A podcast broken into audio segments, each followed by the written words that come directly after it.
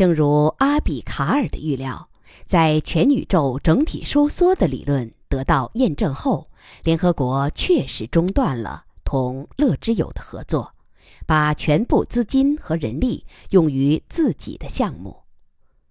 第一艘商用采氢飞船“宇宙虫号”不久就建成了，速度提高到1.8马赫。它将为世界各国的聚变电厂提供原料。这是一桩利润惊人的生意，因为超光速飞船把木星之旅变成了廉价的城际交通，而且木星上氢资源极为丰富。一亿年也用不完，又没有政府收资源税。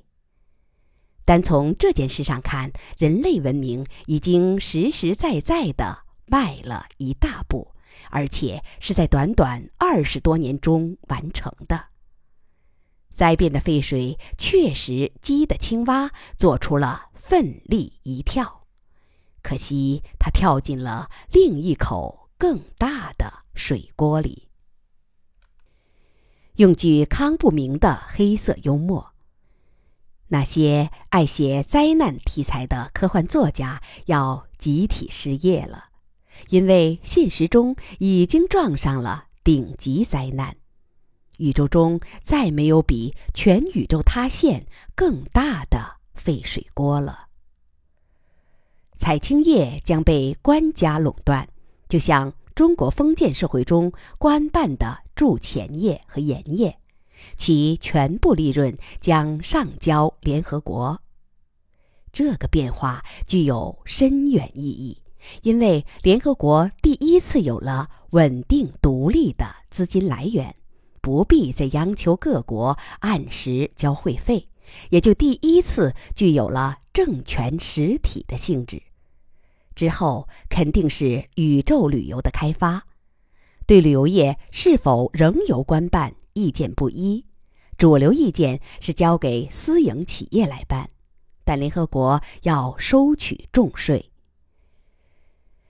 第一块遮阳棚也在日地引力系统第一拉格朗日点完成了布设，眼下光照的增加还没有达到千分之五的临界点。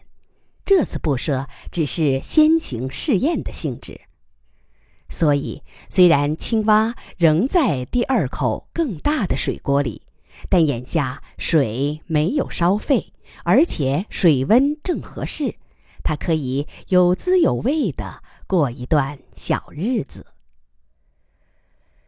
宇宙虫处女航那天，SCAC 本届首席执委中国的曹大元上将。邀金仁瑞共同剪彩，剪彩仪式在哈马黑拉发射场举行。中午十一点，两人剪了彩，从屏幕上看着同步轨道上的宇宙虫在头部爆出一团白光，然后倏然不见。它将以一点八马赫的速度奔赴木星采氢。一星期后就能返回地球，时间主要耽误在采氢过程上。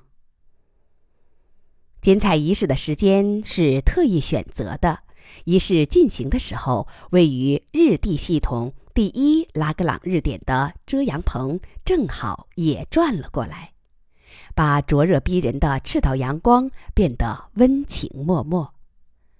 由于遮阳棚所处的位置，它只对直射阳光起消减作用。随着地球的自转，这样的消减会均匀作用在地球的回归带上。这种场合少不了记者采访。新华社记者问曹上将：“在宇宙虫开始处女航之际，请上将阁下谈一谈这次处女航的历史意义。”曹上将笑着说：“已经是老生常谈了，不过我还是说一遍吧。大家知道，氢是宇宙中最丰富也是最基础的能源。宇宙中所有能量，包括光能、裂变能、化学能等，追根溯源，其实全都来源于氢的聚变能，只有引力能除外。现在。”人类有了成熟的氢聚变技术，还有了虫洞飞船，到木星上采氢就像到村外小河打水一样方便。而且以人类目前及可预料的能源消耗水平，采来一船液氢就足够全人类用一年。人类过惯了穷日子，现在突然成了能源的富豪，一下真有点不知道该如何花钱了。同时，氢又是最干净的能源，地球污染也将随之减轻。这是何等灿烂的前景啊！人类文明处于空前的盛世，而且比此前的盛世何止好几个数量级。如果不是……他抬头看看，对天上做了一个手势，说：“今天的喜庆场合，不想说扫兴的话。”我就此打住了，但愿以人类已经拥有的无比充沛的财力，科学将很快出现突破，在彻底的绝境中仍能找到一条生路。记者笑着说：“谢谢阁下，你的回答透着军人的爽直。”乐之友的姬先生有话对民众说吗？大家都知道你是著名的上帝之鞭。姬仁瑞简短地说：“我将尽自己微薄之力，继续鞭策乐之友前进。众所周知，这些年来，乐之友们已经率先做了很多突破，包括这个最新的储抛力发现。它尽管是噩耗，仍是一次重要的进步。”曹将军听出他话中有话，看看他，没有多说什么。仪式结束，两人乘曹将军的专机回国。飞机飞出了遮阳棚的范围，温和的阳光立即变得耀眼夺目。随从们拉下舷窗的遮阳板。将军说：“任瑞老弟，知道你有话要说，尽管敞开了说吧。”季仁瑞尖刻地问：“联合国真的要从此中断？”跟乐之友的合作和资金支持。将军温和的笑着道：“哪能呢？但在当前的形势下，在所有逃亡之路都被截断的情况下，我们只能暂时缩回触角，先把咱们的蜗牛壳拾掇好，让它尽量支撑的长久一点。因为我想，要想在短时间内找出新的逃亡方式。”恐怕不大可能吧。姬仁瑞表示同意。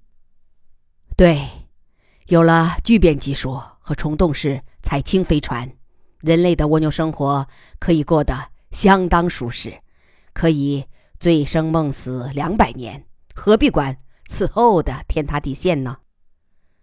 曹将军对他的刻薄话一笑置之。不过。你不会忘记这两项技术是从哪儿来的吧？是在向外逃亡的努力中被逼出来的。他看看将军。SCAC 向乐之友提供了天文数字的资助，我们对此铭记在心。不过，虫洞飞船技术是我们无偿提供的。我想，但是这一项就足以抵偿你们的投入了。要不？我们把虫洞技术收回，乐之友垄断采青叶，然后把叶青高价卖给各国。曹将军大笑：“晚了，你们可没有事先申请专利，后悔也来不及了。”随即，他转为郑容：“任瑞老弟，我说句披肝沥胆的话吧，尽管阿比卡尔去世，SCAC。”也不会中断同乐之友长期有效的合作，只是把重点做了一些调整，而且这也是对乐之友的一次温和抗议。你们上次未与我们通报，就擅自公布了新的储抛力发现，弄得 SCAC 措手不及。季仁瑞对此沉默不语。曹将军看看他。我知道，在乐之友内部也有不同意见。你就是强烈反对贸然向民众公布的。现在事已至此，就不说它了。我们得把这一页翻过去，一起向前看。很好，向前看。谢谢你的明智。将军接着说：“SCAC 和联合国内也是有不同意见的，比如我，我和你的看法一样。尽管形势看来完全无望。”但我们仍得朝前走，不顾一切的向前走。只有继续向前挺进，才会有意想不到的突破。就像麦哲伦做过的那样，就像我们曾经做过的那样。我们不能消极的缩在蜗牛壳内，哪怕这个壳目前十分舒适。非常感谢你的态度，要不咱俩来个秘密协定？行啊，秘密的、公开的都行。咱俩的协定是，你要强力鞭策乐之友们继续往前走，再为人类做出几项大突破。一旦你们找到了新路，哪怕暂且只是海市蜃楼，我就能说服这边继续提供。强力的资金支持。两人笑着紧紧握手，算是为这个秘密协定签字盖章。仅仅一个月后，霍克·鲍里率先完成了一个新的设想，他要求立即召开讨论会。乐之友领导层欣喜地同意了。会议仍由金仁瑞主持，他看了与会的人员，不免有些伤感。会场中已经少了很多熟面孔，包括故去的马老、离开地球的亚历克斯夫妇、贺子州、巴洛、詹姆斯等，但同时也增加了很多新面孔。他们多在三十岁以下，大都曾属于贺子州建立的诺亚派，如今以姬继昌为新领袖。他们也许更敏锐、更激情，但总体来说，目前还没有达到老一代乐之友科学家的水平。楚天乐早就对此表示过忧心。姬仁瑞俯下身，同轮椅上的楚天乐低声说了两句，然后说：“开始吧。”跑里一向是不大愿意讲话的，今天也是交给助手姬继昌做主讲，他本人则漫不经心地坐在后排，看着窗外，仿佛今天的事与他无关。艾玛在他身边亲昵地挽着他的臂膊，斜倚在他身上，俨然是一对父女。吉吉昌走到屏幕前，先来一个开场白：“诸位，楚抛利发现展示了一个完全绝望的宇宙图景。为了打破这个绝境，只能用全新的办法，不管它是多么离经叛道。”我以下要谈的方案是抛利老师提出的，但其灵感实际来源于康不明先生的一篇科幻小说《泡泡》。他向对面的康老点头示意。这两天我们也同康老进行了深入的讨论，所以请他先说两句吧。他又补充道：“听说在第一次老纪领会议上，康先生曾说过一句话。”在科幻作家一百次的胡说八道中，也许有那么一两次是对的，是有价值的思想萌芽。我认为确实如此。比如已经成为现实的木星彩青，他在三十年前的一篇科幻小说中就曾预言过。八十三岁的康不明满头白发，脸上布满老人斑。但依然精神矍铄，他笑着说：“但很惭愧呀，我从来没有预言过宇宙爆缩，没有预言过超光速的虫洞飞行技术。就连泡利先生这次提出的设想，在我的小说中也基本属于胡说八道的层次。是泡利从一大堆沙粒中发现了这么一粒儿金沙，并仔细的淘洗出来，所以我没啥可吹嘘的。